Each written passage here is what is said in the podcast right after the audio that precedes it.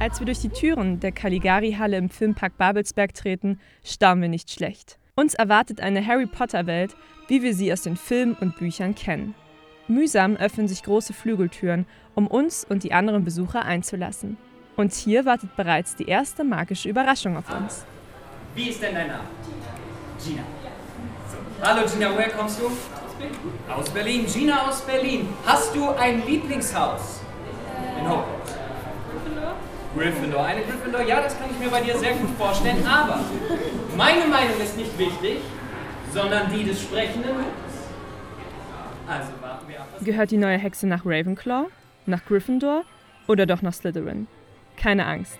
Wie bei Harrys Auswahl hört der sprechende Hut offensichtlich sehr genau auf die Wünsche der Erstklässler. There's nothing hidden in your head the sorting hat can't see.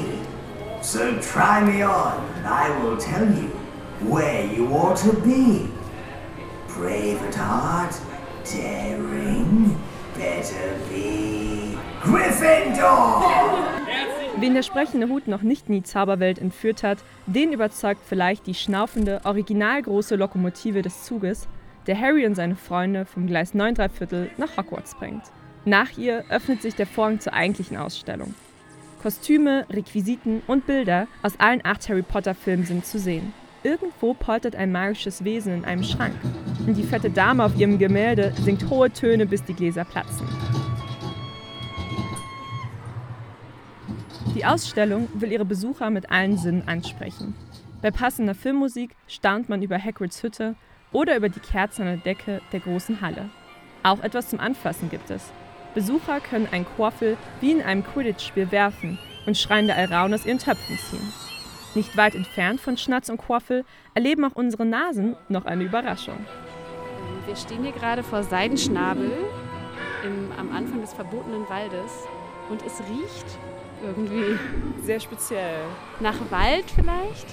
Aber nach einem künstlichen Wald, würde ich sagen. Einmal die Schlüsselgegenstände aus dem Film aus der Nähe betrachten und für ein Foto auf Hagrids Sessel Platz nehmen.